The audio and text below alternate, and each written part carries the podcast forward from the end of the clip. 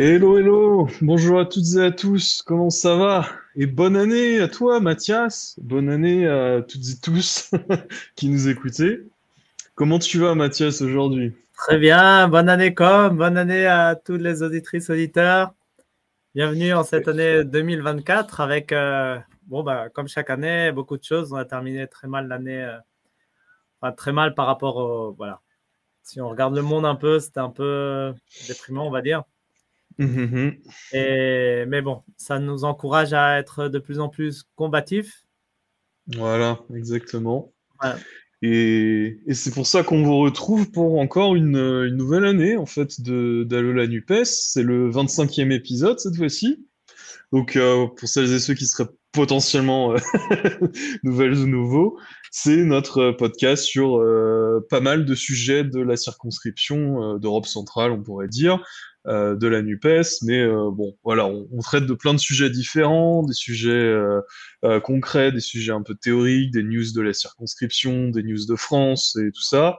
Donc, donc voilà, ça c'est un, un, peu l'objet de l'objet de ce, ce podcast, de ceux de en fait euh, de cette émission il faudrait qu'on dise d'ailleurs. De cette émission c'est de euh, renforcer les liens entre les personnes de notre circo euh, nous garder au courant et aussi bêtement nous, nous éduquer sur certains sujets quoi. Voilà voilà. Et ça va être je pense toujours l'objectif pour cette année mm -hmm. et du coup bah écoutez, euh, pour cette, euh, pour cette euh, année-là, bon, on, on, va pas vous parler du remaniement et tout ça, hein, pas beaucoup en tout cas, parce que vous en avez déjà eu plein les oreilles sans doute si vous écoutez un peu. On pas trop quoi en parler, finalement il n'y a rien de nouveau, non C'est pareil. Ça pas grand-chose de nouveau, non, c'est sûr.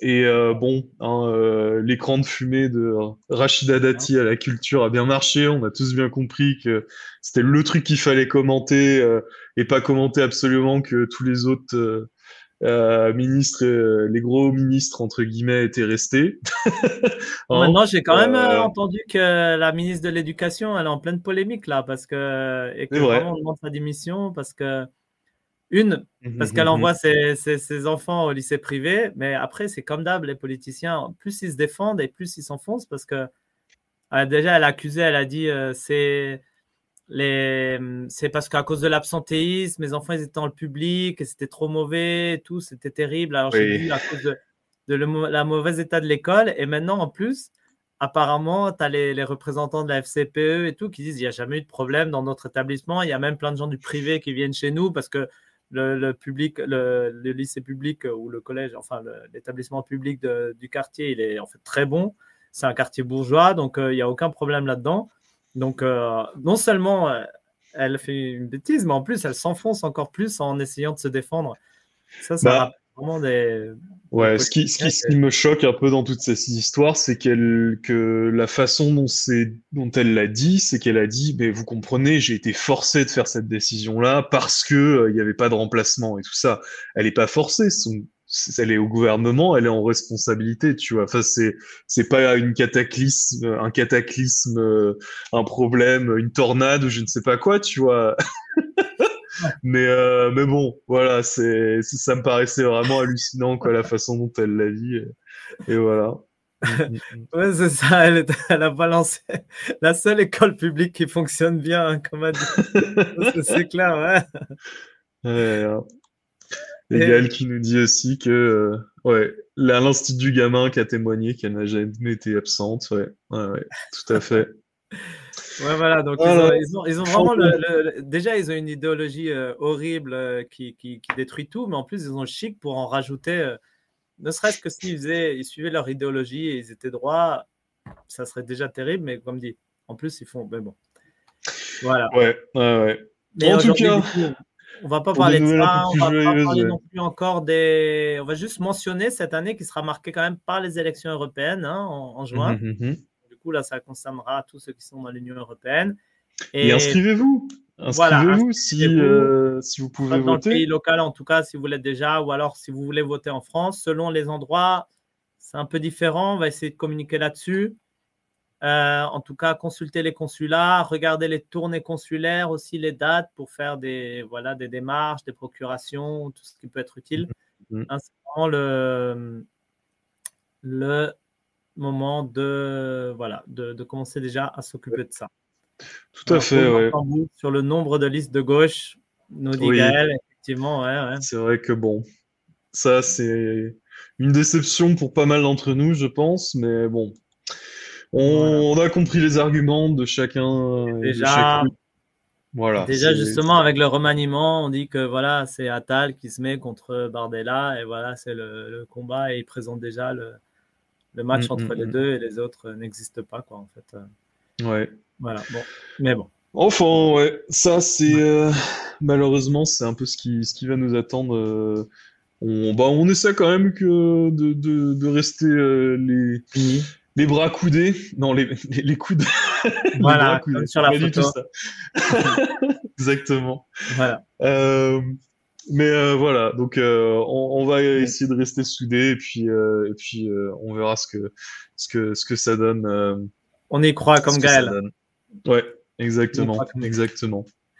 Mais du coup, euh, du coup, du coup, les, euh, le programme de ce soir, donc, euh, bah, d'abord, euh, je vais vous passer une petite vidéo euh, d'une interview que, que j'ai réalisée avec Mathilde Olivier, qui est notre, qui est notre très fraîchement élue sénatrice des Vertes et des Françaises, des Français de l'étranger. Donc, donc voilà, on, on, a pu parler un peu de ses premiers mois, de ses premiers mois au Sénat, euh, un peu des différentes euh, propositions et de loi qu'elle a qu'elle a portées et, euh, et un peu de bah voilà de, de, son ressenti et un peu des, des combats à venir pour euh, pour l'année qui vient tout ça donc euh, ça, c'était un c'était assez euh, assez court comme comme interview. Bon c'est quand même 25 minutes. C'est plus que la télé hein, ça c'est sûr. On a eu le temps quand même vraiment de parler.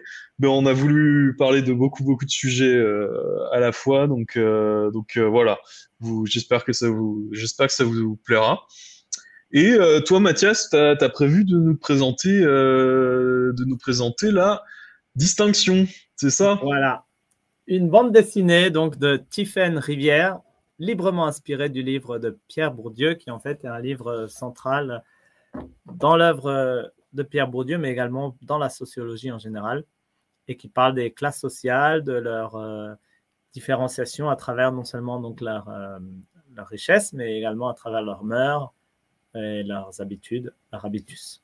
Voilà, on en parlera. Donc du coup, c'est un programme un peu plus court que d'habitude. Cette fois-ci, on commence tranquillement l'année. Mm-hmm. mais, euh, mais bon, ça va être chouette quand même.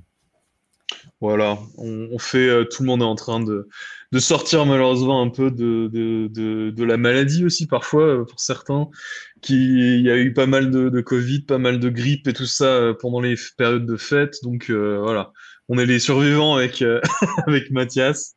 Et on va essayer de, de faut, faut, faut, enjoliver cette journée qui apparemment est la journée la plus déprimante de l'année, non? C'est le Bloom, c'est le ah troisième lundi de janvier. Ah, ah, Donc si aujourd'hui on n'est pas déprimé, c'est bon signe pour, la, pour, pour la, le reste de l'année, on sera toujours mieux. ça va aujourd'hui pour moi, ça va.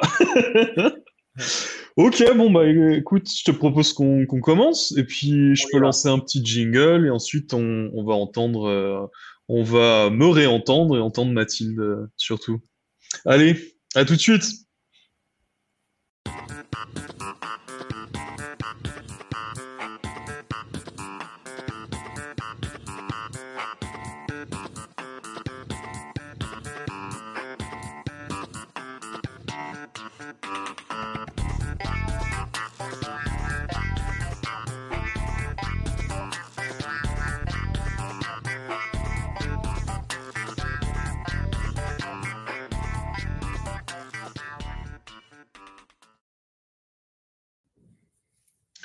Bonjour à toutes et à tous. Je vous retrouve ici avec euh, Mathilde Olivier, que euh, vous connaissiez peut-être euh, comme, comme, écoute, comme suppléante d'Asma aux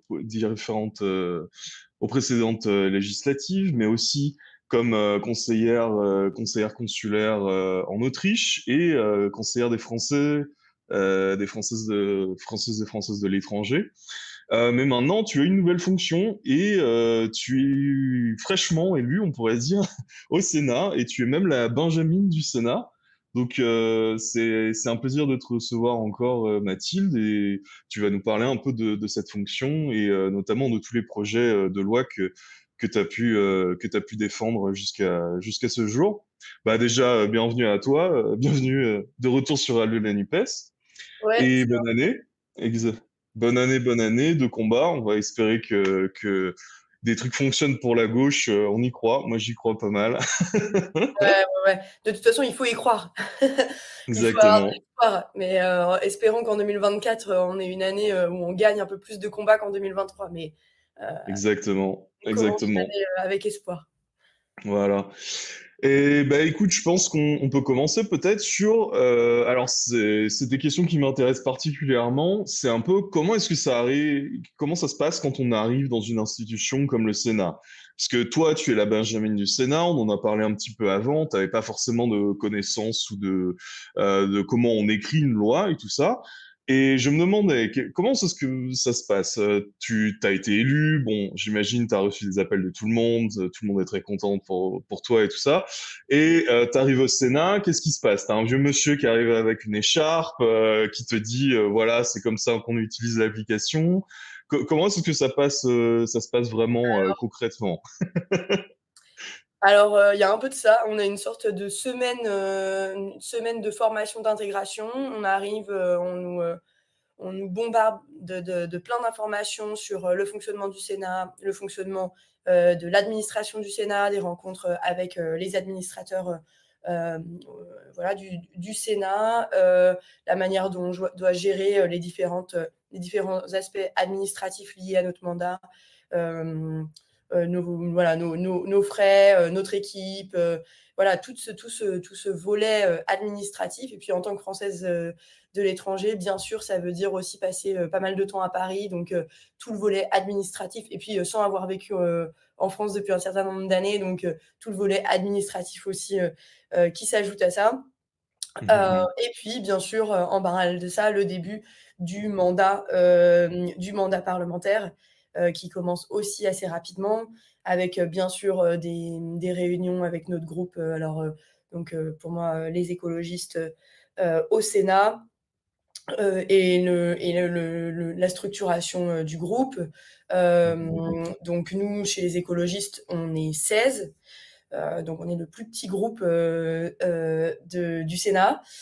mais, donc voilà, il y a tout un, tout un volet administratif et, euh, et puis ensuite de commencer à structurer ce qu'on veut faire sur les premiers mois. Et en fait, on commence très très rapidement parce que, euh, et notamment dans le, dans le cadre de cette mandature, on a commencé par le... Pro... Enfin, bon, moi j'ai eu euh, d'autres sujets typiques de la droite au Sénat. J'ai fait ma première intervention au ma première intervention à la tribune dans l'hémicycle sur l'interdiction de l'écriture inclusive, donc un texte qui avait été proposé par l'extrême droite à l'Assemblée nationale, reproposé dans des termes un peu différents, mais bon, en gros, c'était la même chose, mmh.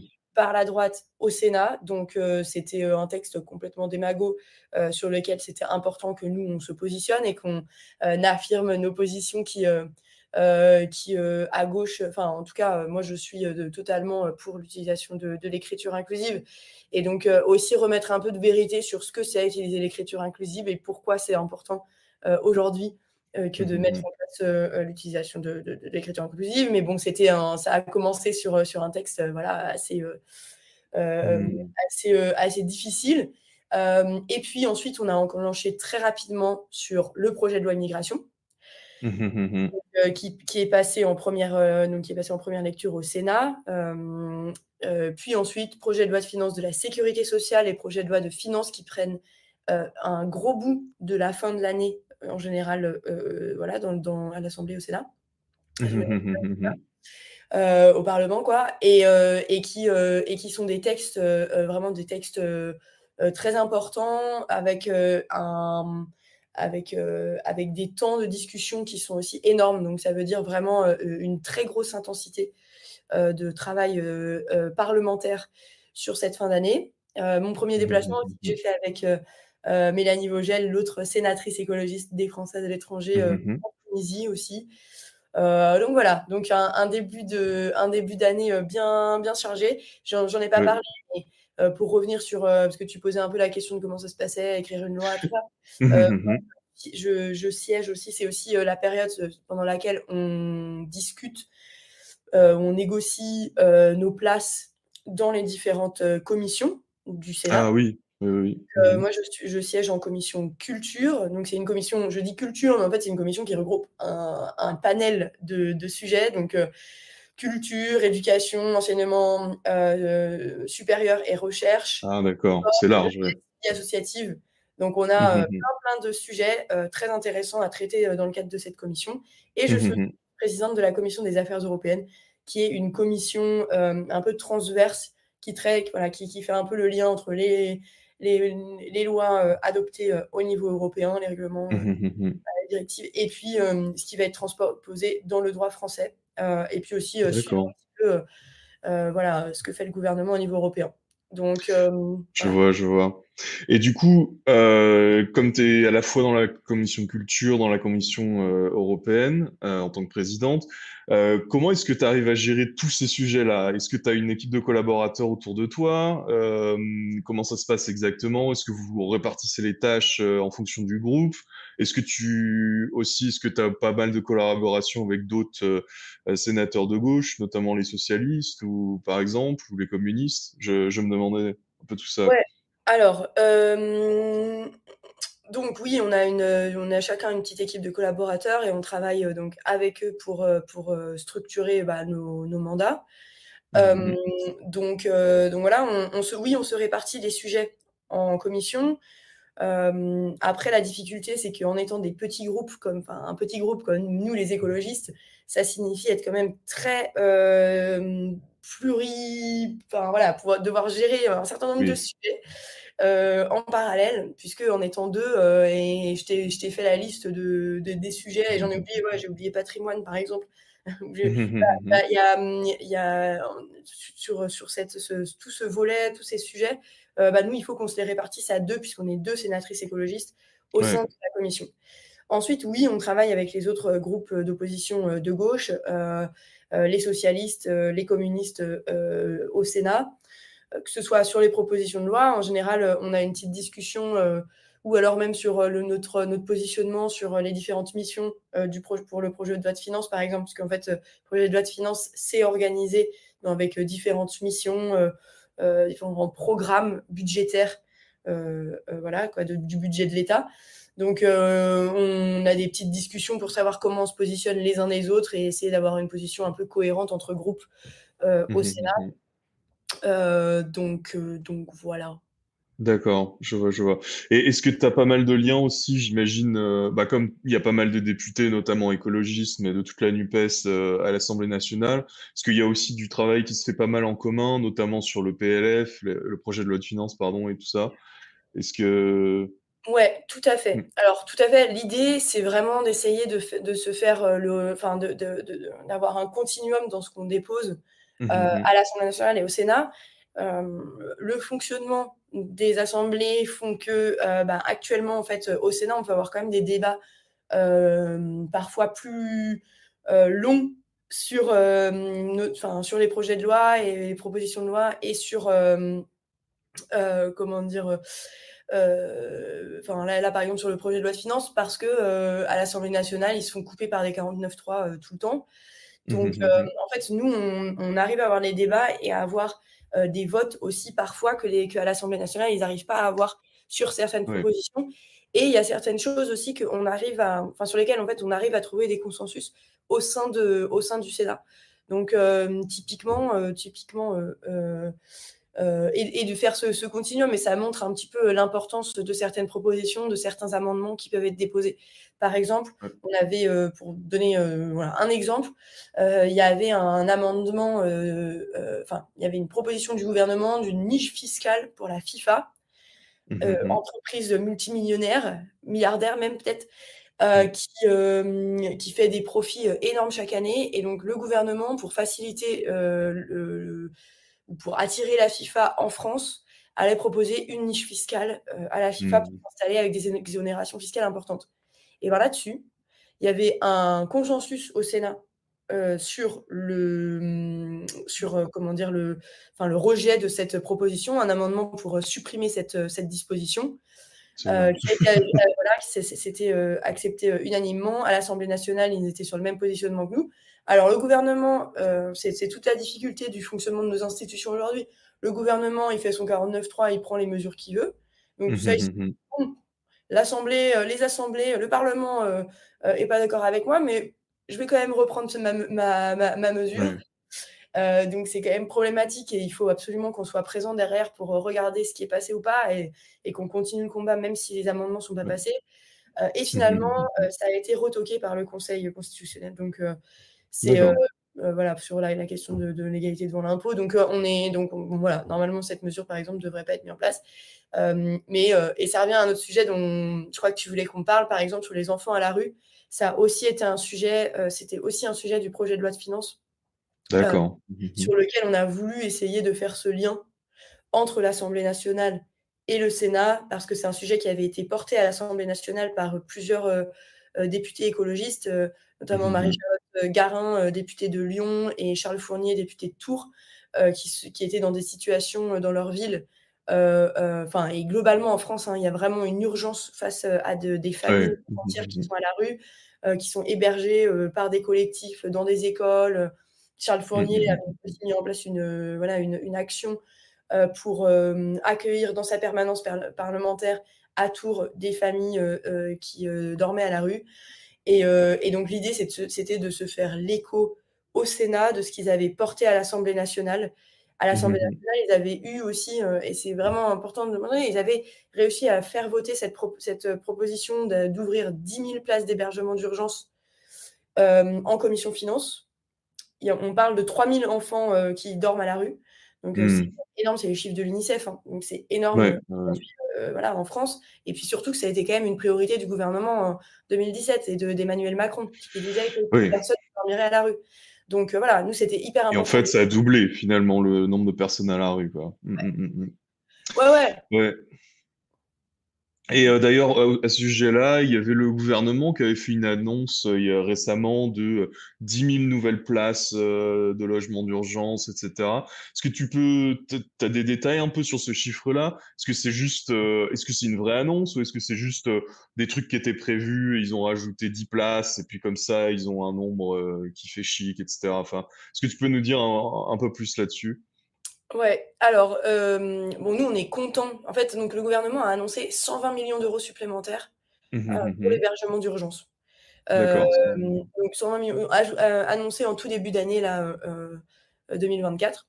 Ce qu'on ne comprend pas, c'est pourquoi cette, cette annonce, elle n'a pas pu être faite avant et pourquoi le travail du Parlement, là encore, n'a pas été respecté. Parce que s'ils avaient 120 millions, nous, c'est tant mieux. Hein, c'est ce qu'on ce qu'on demandait, d'avoir d'avoir une, une, somme supplémentaire pour pouvoir euh, gérer euh, euh, l'hébergement d'urgence. Donc pourquoi dans les arbitrages du gouvernement, ils n'ont pas pu le faire dès, dès le, vote du projet de loi de finances mmh au Parlement mmh Voilà, c'est une première chose.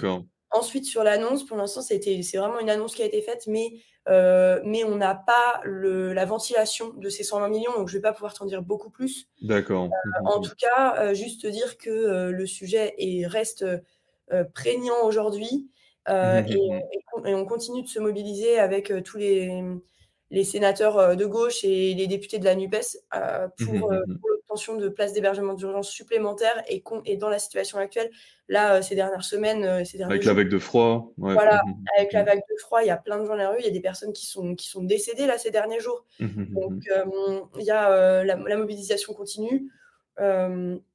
Et le, le, groupe, il me semble que c'est le groupe insoumis à l'Assemblée nationale qui allait porter plainte contre le gouvernement voilà, sur cette question des personnes qui dorment à la rue pour nous. Ah oui, pour non-assistance de personnes en danger, c'est ça.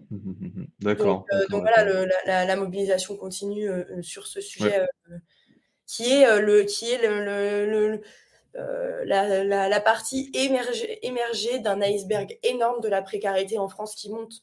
oui, complètement. Et là, voilà, c'est le, le plus urgent. Euh, qu'on note, mais, mais ce, ce, n'est, c'est un des marqueurs euh, de cette précarité euh, toujours plus.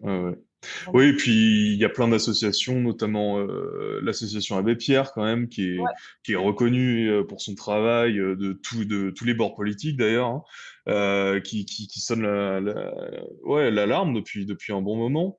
Mm. Et euh, c'est vrai que ça, c'est un sujet extrêmement important. Et tu parlais de précarité, justement. Euh, on peut faire le lien avec ton autre proposition de loi, euh, qui était sur la précarité étudiante, que tu as présenté le, le, 13 décembre euh, au Sénat. Est-ce que tu nous peux nous parler un peu plus euh, Bon, le contexte, on a déjà un peu donné, mais qu'est-ce qu'il y avait dans ce texte? Qu'est-ce que c'était l'importance? Et puis un peu euh, le résultat, qu'est-ce que ça a donné? Et surtout, qu'est-ce que ça peut être la, la suite? Oui, alors cette euh, proposition pour, euh, sur la précarité euh, étudiante, l'idée c'était de hum, proposer une allocation universelle d'autonomie d'études.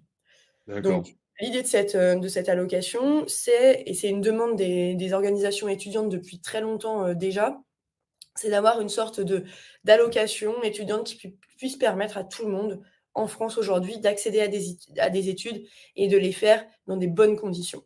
Ouais voilà, en partant de ça, juste pour dire, en fait, les, groupes, les groupes au Sénat peuvent déposer deux propositions dans ce qu'on appelle une niche. Mmh donc, mmh on a la niche écologiste qui était donc le 13 décembre et dans laquelle on peut déposer deux projets de loi. Donc, cette proposition autour de l'allocation la, universelle d'autonomie d'études a été déposée dans le cadre de cette niche écologiste. Donc, c'était une des priorités qu'on voulait mettre, euh, enfin voilà, qu'on voulait mettre à l'agenda du Sénat. Malheureusement, elle n'a pas été acceptée, elle n'a pas été votée, mais c'est une proposition qui est très intéressante. Pourquoi elle est, pourquoi elle est vraiment euh, euh, essentielle aujourd'hui? C'est que la précarité étudiante, voilà, un autre sujet qui monte avec avec, on l'a vu pendant le Covid, ces fils alimentaires de jeunes qui ne pouvaient plus se nourrir. Mais en fait, ces fils, enfin ces fils plutôt, ces fils devant les distributions alimentaires, mais en fait, euh, ces, euh, ces, demandes euh, pour la distribution alimentaire, elles n'ont pas, elles ne se sont pas arrêtées avec la fin du Covid. Et on a toujours hein. énormément de, jeunes qui, qui se retrouvent en situation de précarité alimentaire. Aujourd'hui, il y a plus de 40% des jeunes qui disent, enfin des étudiants, qui disent ne pas, enfin sauter certains repas parce qu'ils n'ont pas de quoi se nourrir. Euh, la précarité euh, euh, énergétique, elle est aussi énorme. Voilà, précarité dans l'accès au logement, dans l'accès à des logements sains. c'est un sujet aussi important, la précarité voilà, dans l'accès aussi à la santé. Et globalement, en fait, on se rend compte que quand les étudiants travaillent, parce que c'est toujours en général ce que les, les, conservateurs vont nous répondre, c'est oui, mais bon, ils peuvent travailler à côté de leurs études, c'est possible, voilà. En fait, ce qu'on note, c'est que quand des étudiants travaillent plus de 10 heures par semaine, eh bien, on note euh, une chute du taux de réussite dans les études. et clairement, les personnes qui doivent travailler plus de 10 heures par semaine, ou même qui doivent travailler tout court, eh bien, elles sont désavantagées dans le fait de faire des études. Elles sont désavantagées dans leurs résultats euh, euh, éducatifs. Et donc, en fait, on, additionne les, les inégalités les, mmh. inégalités dans, l'accès aux études et, dans l'accès à la réussite de ces études. Donc, on a organisé un colloque avec un grand nombre d'organisations étudiantes qui travaillent, qui sont actives à différents niveaux, des syndicats, des organisations de la vie, de la vie étudiante, des organisations qui font de la distribution alimentaire et du soutien aux, aux, étudiants en situation de précarité.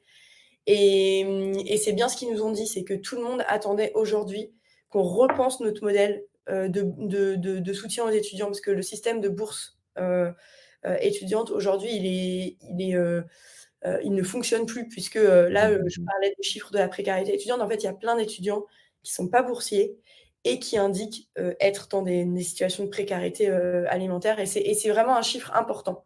Ce n'est pas une minorité, c'est vraiment une part importante des personnes qui vont voilà, qui ont besoin de, de, de, participer à des distributions alimentaires qui ne touchent pas de bourse. Et moi, j'ai participé à des distributions alimentaires. Je suis allée rencontrer des étudiants, discuter avec eux de leurs difficultés.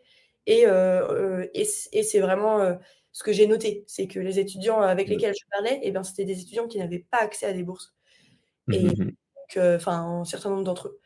Donc voilà, ça a été. ok, je vois.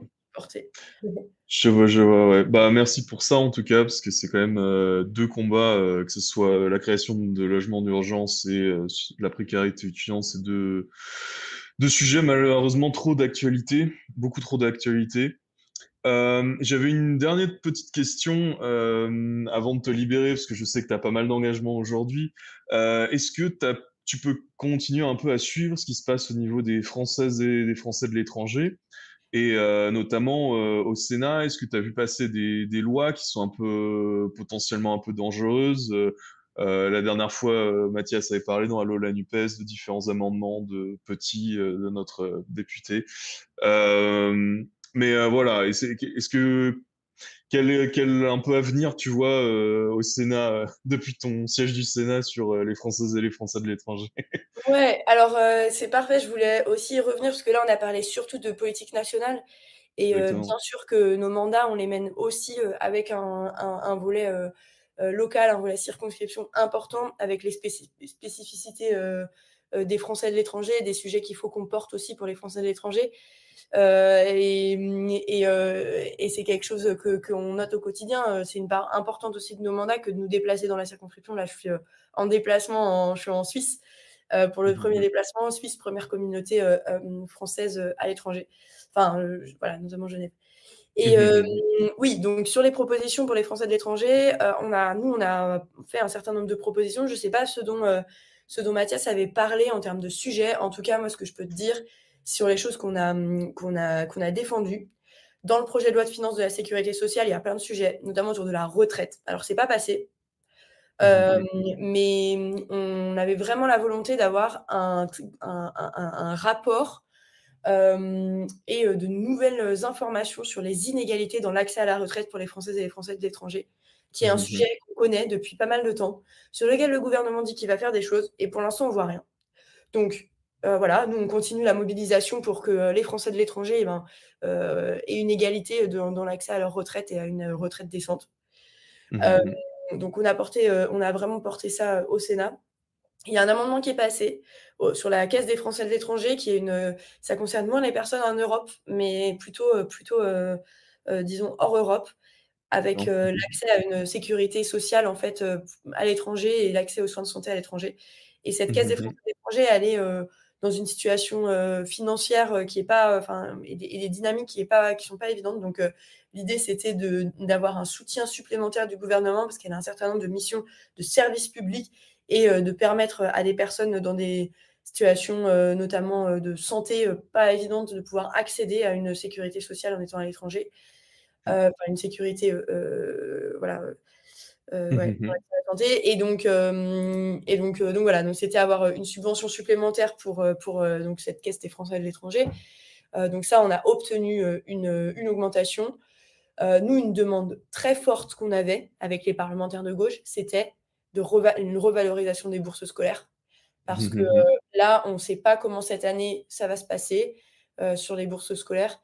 Euh, parce que euh, on est euh, dans une situation avec des budgets de bourse scolaire qui sont qui sont pas du tout suffisants pour couvrir les moyens. Et puis, il n'y a plus de, de, réserve. Il y avait une réserve, bon, je rentre pas dans, les détails, c'est un peu technique, mais il y avait une sorte de réserve qui permettait de compenser un peu les, ces dernières années. Et maintenant, cette réserve est à zéro. Et donc, du coup, on ne mmh, mmh, mmh. sait pas comment le ministère va adapter ses moyens.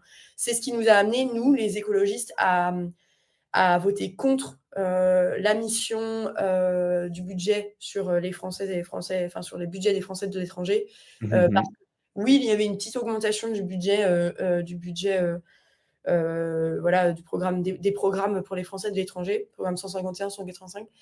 Mais mais en fait, ces augmentations, elles sont pas du tout suffisantes pour répondre aux, voilà, aux, situations de plus en plus problématiques qu'on voit, que ce soit sur les bourses scolaires, les aides sociales.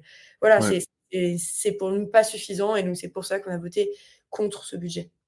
D'accord, ouais. Et c'est important parce que c'est sûr que les, lycées français sont quand même dans un super, super cher pour pas mal de, familles et qui peuvent vraiment pas se, permettre ça. Euh, et dans certains pays, malheureusement, ça, ça, pourrait être une bonne solution pour, euh, pour différentes familles. Mais euh, ouais, c'est l'accessibilité de, ça, ça devrait quand même être un, service rendu à l'État par les Françaises et les Français de l'étranger. Et malheureusement, c'est compliqué. C'est compliqué. Ça, en plus de toutes les, toutes les coupures tout le, robinet qui se ferme un peu au niveau des ambassades et des consulats, c'est, ça reste compliqué. Ouais, ouais. Bon, bah écoute, euh, Mathilde, en tout cas, euh, merci à toi. On espère pouvoir te retrouver euh, bientôt aussi dans différentes villes de la circonscription. Donc, n'hésitez pas à suivre Mathilde sur tous les réseaux sociaux. ouais, ouais, ouais.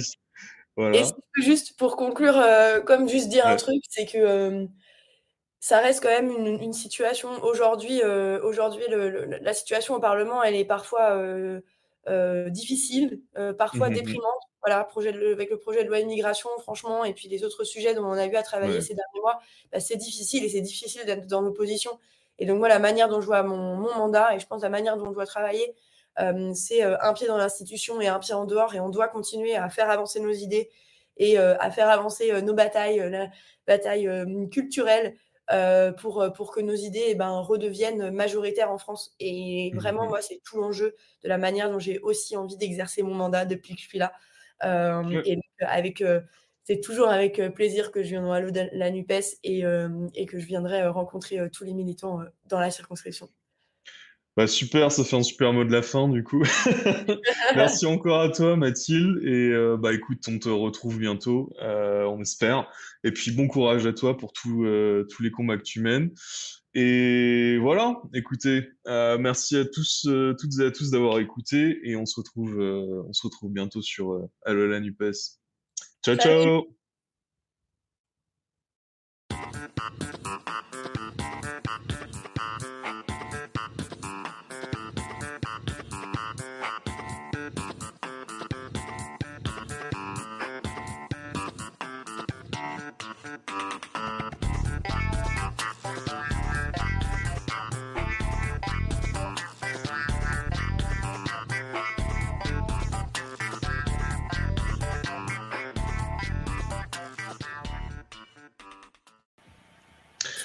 Et nous revoilà. On espère que ça vous a intéressé. Et euh, bah écoutez, on, va continuer notre notre émission.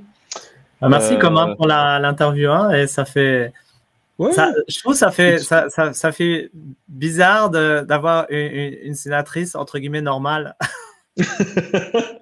bah oui, parce qu'on la connaît, nous, d'avant, quand même. on la euh, connaît, puis elle est normale. Enfin, c'est pas, euh, c'est pas quelqu'un. Euh, on a l'habitude. Ouais, ouais. Ça, ça, fait du bien, un peu, ça rafraîchit. Non, c'est sûr, c'est sûr.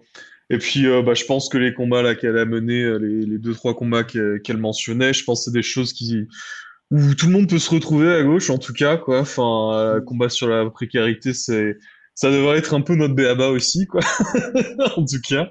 Et, euh, et c'est sûr que, ouais, non, comme tu l'as dit, c'est chouette d'avoir une euh, des, des sénatrices et des sénateurs dynamiques et euh, bah surtout que casser un peu l'image de euh, ce vieux monsieur en costard euh, qui a fait 50 ans dans sa ville et qui est maintenant au Sénat et je sais pas quoi. Bon, c'est vraiment le stéréotype le cliché, mais il y a un peu de vrai quand même parfois. je me souviens, J'en ai rencontré deux, trois. Euh, c'était un peu ça quand même. Hmm. Même si, euh, si en fait, euh, j'ai quand même défendre les, autres sénateurs. Bah, on a, en fait, on a reçu presque tous les sénateurs et sénatrices à l'ONU-NUPES français de l'étranger, non? On a reçu. Sans doute, Hélène Conway-Mouret, on a reçu Yann Chantrel et on avait reçu. ah, ben... un collègue de Mathilde. Mélanie Vogel. Voilà, Mélanie Vogel, voilà. Voilà, tout à fait. Ils sont tous euh, bien. Mais ça, c'est les sénateurs de gauche qui, qui, qui sont modernes. C'est ça, c'est. Voilà. Non, non, c'est bien justement de casser un peu ces images. C'est pour ça que je tenais à, poser des questions à Mathilde sur euh, comment elle, elle est arrivée au Sénat, comment elle a, elle a pu se mettre au travail, etc., avec qui et tout ça. Parce que je pense que c'est important d'un peu de, comment dire, de pas de, j'allais dire de dédramatiser, c'est pas tout à fait le mot que je cherche, mais de vulgariser, voilà, désacraliser un peu euh, la fonction du, du, sénateur pour dire, euh, bah voilà quoi, Mathilde, nous, elle a milité avec nous, on la connaît euh, et elle fait un super boulot en, en sénatrice, elle avait pas de de, de notion de droit public ou des choses comme ça, de, de, de, ce, qui, de ce que je lui ai demandé. Et, euh, et, voilà quoi, elle fait, elle fait son boulot de, de sénatrice euh, et on la voit dans les médias et tout ça. Donc euh, voilà, faut pas, hum, faut pas penser que c'est euh, une caste de gens euh, complètement hors sol et tout ça. malheureusement, ça peut rester le cas un peu trop souvent, mais on a la chance d'avoir Mathilde qui justement c'est pas du tout son gars et qui donne un super exemple, je pense, pour pas mal de monde quoi. Voilà, voilà. Et du coup, euh, sur ce, on peut passer, euh, je te propose, à, ta, à, la, chronique culture. Voilà. Avec un, euh, super générique, non? Ouais, j'ai essayé de faire un, nouveau générique, donc on va voir ce que ça donne. Et puis, on se retrouve après le petit jingle chronique culture. Allez, ciao.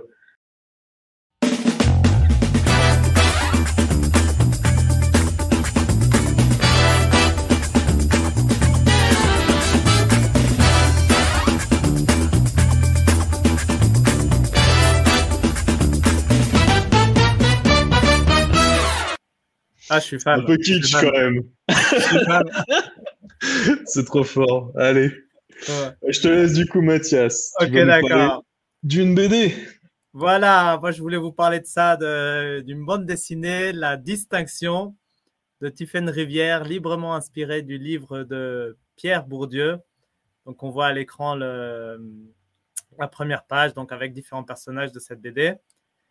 Euh, voilà, c'est de quoi ce, que je voulais parler. L'histoire de la BD, c'est un prof en fait qui arrive, un jeune prof qui arrive euh, au lycée et qui fait lire à ses élèves, euh, lycéens, lycéennes, le livre et donc qui crée en eux une, euh, une, réaction et puis une prise de conscience. Et bon, tout le livre, c'est un peu, c'est un peu ça quoi. C'est les élèves qui discutent sur le livre, voient leur entourage et, bon, et réfléchissent là-dessus.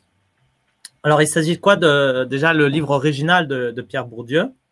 C'est euh, déjà c'est un livre central en fait dans son œuvre, mais également pour la, sociologie en général, puisqu'il a été considéré en 1998 par l'Association internationale de sociologie comme l'un des dix livres de sociologie les plus importants du XXe siècle. Voilà, donc pour dire, c'est pas rien. Et l'idée principale, c'est dire que eh ben, nos goûts, nos désirs, nos aspirations ou nos valeurs, donc en fait, tant notre façon de manger que de se faire des amis, de partir en vacances, de s'habiller, de décorer sa maison, de faire du sport, de cuisiner, de s'amuser, de voter. En fait, tout cet ensemble d'habitudes et de comportements que l'on nomme l'habitus, il est façonné par la classe sociale dans laquelle on est. Car en fait, ce qui nous constitue le plus fortement, c'est ce que nous apprenons pendant notre socialisation primaire en famille. Et comme notre famille occupe une position donnée dans l'espace social, eh ben, l'habitus, il est au cœur de la reproduction sociale.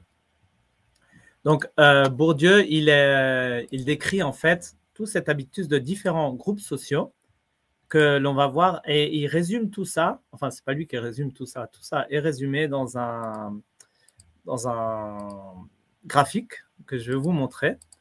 Un graphique, je vais voir si j'arrive à le mettre à l'écran là, voilà.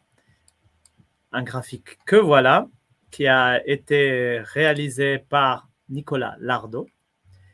Et donc, qu'est-ce qu'on voit ici? On voit dans un axe vertical le capital total. C'est-à-dire, le capital total, c'est en fait, pour Baudieu, il y a trois différentes sortes de capital. Donc, il y a le capital économique, voilà, la richesse, grosso modo, pour dire vite fait le capital culturel, qui ont donc toute notre connaissance de la culture, enfin surtout de la culture, euh, de la bonne culture, on va dire, les classiques littéraires, euh, la musique, les arts, et puis euh, également notre manière, nos mœurs, notre façon d'être.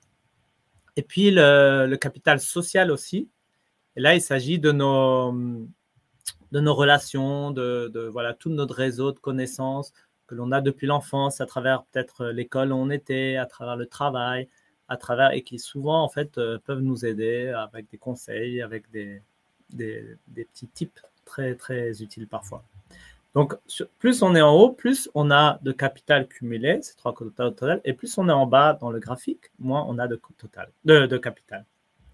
Et sur l'axe horizontal, ce que l'on voit, c'est la relation entre le capital culturel par rapport au capital économique. Donc, plus on se situe à gauche, plus on a de capital culturel par rapport à son capital économique, et plus on se situe à droite, moins on a de capital culturel par rapport à son capital économique. Et si on se situe au milieu, ben, on a plus ou moins euh, moitié-moitié.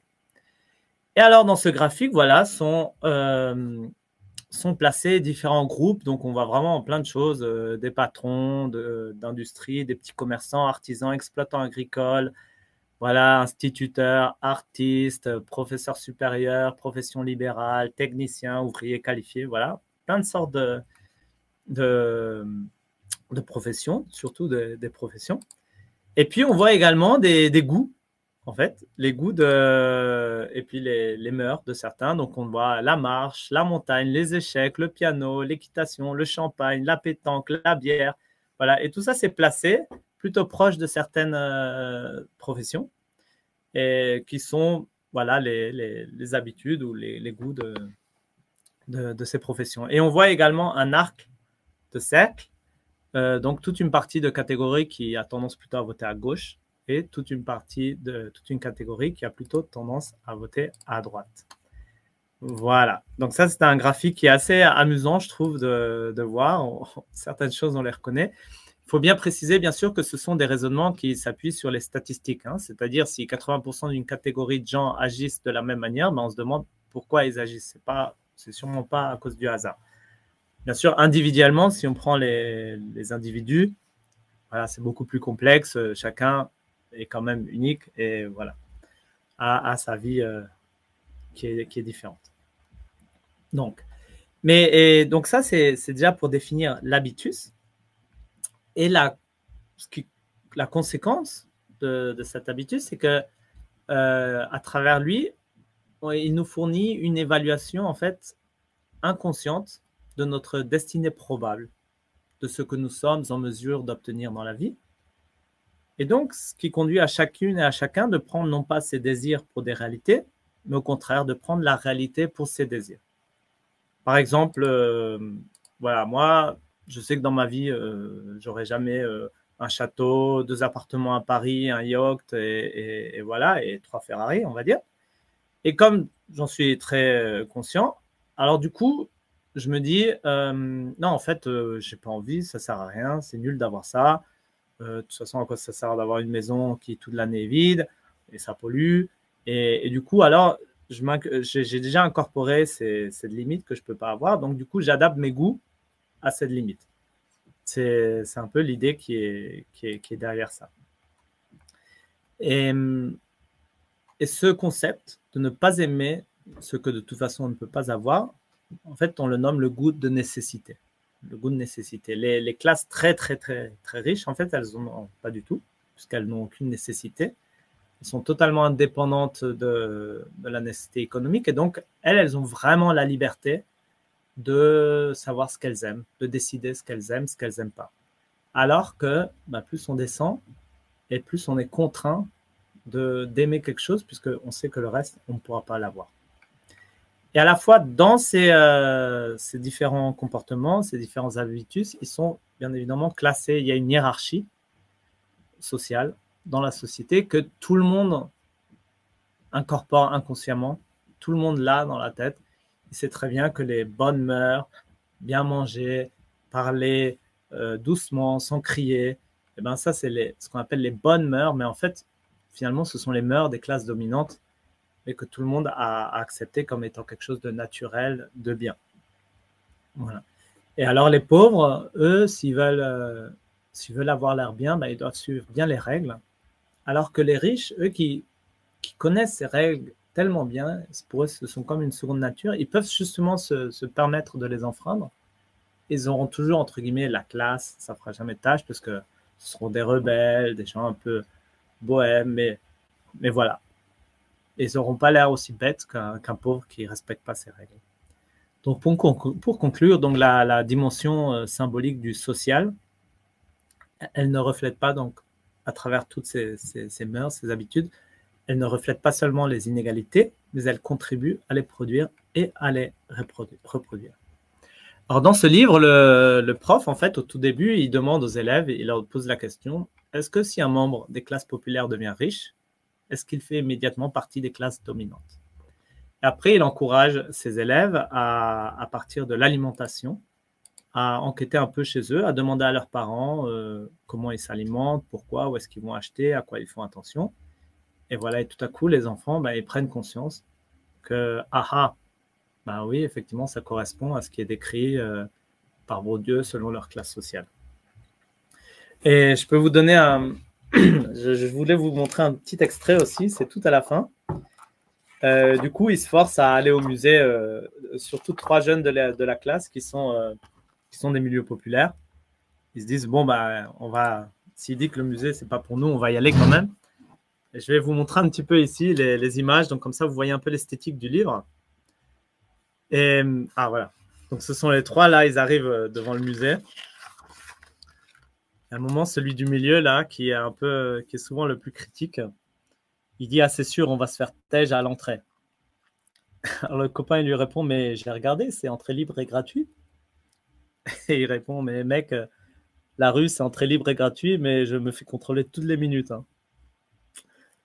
Bon, allez, ils essayent quand même de rentrer dans le musée avec le petit commentaire. Euh, ah, je vous dis, les gars, on est un groupe de chips qui essaie de rentrer dans une boîte de macarons. Hein. Et bien entendu, il y a le vigile qui arrive, qui leur demande Ah, vous cherchez quelque chose? Alors là, ils ont un peu peur. Là, c'est la fille qui se met en avant déjà pour le, la Madway et qui dit Ah, on vient à l'atelier de dessin, modèle vivant, à la salle Claude Monet, deuxième étage LB. Et alors le vigile leur dit Ah, c'est à droite, deuxième escalier, merci. Donc ils ont vraiment, ils ont finalement réussi à rentrer. Et, euh, un des trois, il commente Ah, on est peut-être des chips au milieu de macarons, mais à partir de maintenant, on sera toujours là, collé au fond de la boîte. Donc voilà, en fait, le livre, il y a plein de situations comme ça, très concrètes de la vie et qui sont extrêmement réalistes, hein, que on, se reconnaît vraiment euh, là-dedans. On, sent que, voilà, on, voit ça et on se dit, bah ouais, la, réalité est, comme ça. Et on prend vraiment conscience de, beaucoup de choses. C'est une, une, très bonne manière d'entrer en contact avec tous ces concepts qui parfois sont un peu compliqués à, à comprendre. Et c'est aussi à la fois aussi assez déroutant parce que ça nous invite à se voir soi-même, non Comme un produit finalement de, notre classe, de notre environnement, et non pas comme une personnalité qui s'est construite soi-même librement, comme on a tendance à vouloir euh, se voir. Même si, encore une fois, hein, ce sont là des généralités statistiques, hein, individuellement, chacun est bien plus complexe. Et pour citer notre ami Tom, qu'on discutait là-dessus, hein, donc la dernière phrase, ça serait simplement dire il ne faut pas en conclure un, déterminisme absolu, et plutôt une clé de compréhension sur comment on fonctionne soi-même, comment fonctionnent les autres autour de nous, afin d'en sortir justement des possibilités politiques. Donc la distinction de Tiffaine Rivière, c'est vraiment très, très agréable à lire, et puis euh, voilà, extrêmement intéressant.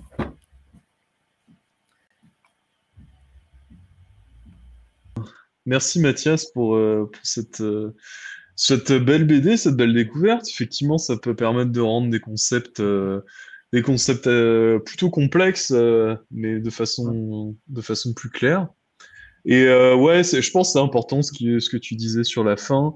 Et ce, que, ce dont on avait parlé avec Tom l'autre jour, c'est que c'est important de, de, voir ça comme étant une, une théorie, une théorie qui peut expliquer certaines choses, mais c'est peut-être pas euh, le euh, du A au Z quoi. L'alpha et l'oméga de tout ce qu'on peut aussi que ça de peut toute la sociologie quoi. Mm faut pas le prendre comme une euh, fatalité parce que des fois on les sent on se dit ah ouais en fait je suis tellement déterminé que ça sert à rien de penser je suis un robot qui je fais exactement ce qui est décrit d'où je viens et je pense j'aime j'aime les choses c'est pas parce que je les aime moi c'est parce que je viens de là et c'est pour ça et, ça, ça peut être un peu, des, un, peu, un peu perturbant, mais voilà, faut pas le prendre comme ça, faut au contraire le prendre comme voilà, un outil de, justement pour transformer tout ça et pour se mobiliser pour un monde meilleur, comme d'habitude. Mhm. Mais oui, je pense que c'est assez intéressant pour aussi un peu se, se faire réfléchir à pourquoi on, qu'on fait les choses qu'on fait, qu'on aime les choses qu'on aime un peu. C'est, c'est, ça permet de, de prendre un peu ce, le, le, contre-pied du coup et de se dire bah écoute euh, ouais peut-être que moi j'ai jamais eu accès à euh, un musée comme tu disais tu vois dans ma vie euh, peut-être à quoi ça ressemble vraiment et tout on peut peut-être le voir aussi de cette façon-là un peu plus optimiste dans le sens où ok j'ai été peut-être déterminé d'une certaine façon comme ça dans ma vie par ma classe sociale et tout mais peut-être qu'en fait justement s'ouvrir à des choses qu'on connaît pas du tout ce serait peut-être ça le, le, bon réflexe quoi mm je sais pas, hein, moi je, je, connais pas beaucoup la théorie de Bourdieu, mais euh, en tout cas, euh, ça me paraît plutôt, euh, ça me paraît vachement intéressant. Et, un, week-end à Prague, du pêche, je te ramènerai. ça marche, ça marche, ça marche. Écoute, je, je la lirai avec plaisir, hein. c'est clair. ça c'est clair. Puis ça a l'air marrant en plus, franchement. Ouais, voilà, en plus il y a, y a, un côté léger. et y a à la fois il y a un côté léger, alors des fois il cite Bourdieu, et, là, du mhm. coup, ça devient moins léger. La, la page, il faut la relire 5-6 fois. je vois, je vois. mais au contraire, à travers des situations comme ça, comme celle du musée ou plein d'autres situations qui sont montrées, là, on, comprend vraiment et c'est vraiment intéressant. Je vois, je vois, je vois. Ouais, là, on a, on a Gaël qui nous dit euh, la société est aussi là pour permettre à l'ouverture culturelle d'annuler le déterminisme. Ouais, mhm. ouais. Ça, ça, ce serait effectivement euh, complètement le, but, quoi. Et d'essayer de, de, casser un peu ces barrières qu'on a entre nous, quoi. Mm, mm, mm, ce serait chouette. Bon, bah écoute, euh, du coup, merci Mathias à toi. Est-ce que tu veux qu'on se remette un générique qui en fait une conclusion? Euh, Allez, allez un petit générique là. Allez, un petit générique, on les aime bien toujours. Hop, à tout de suite.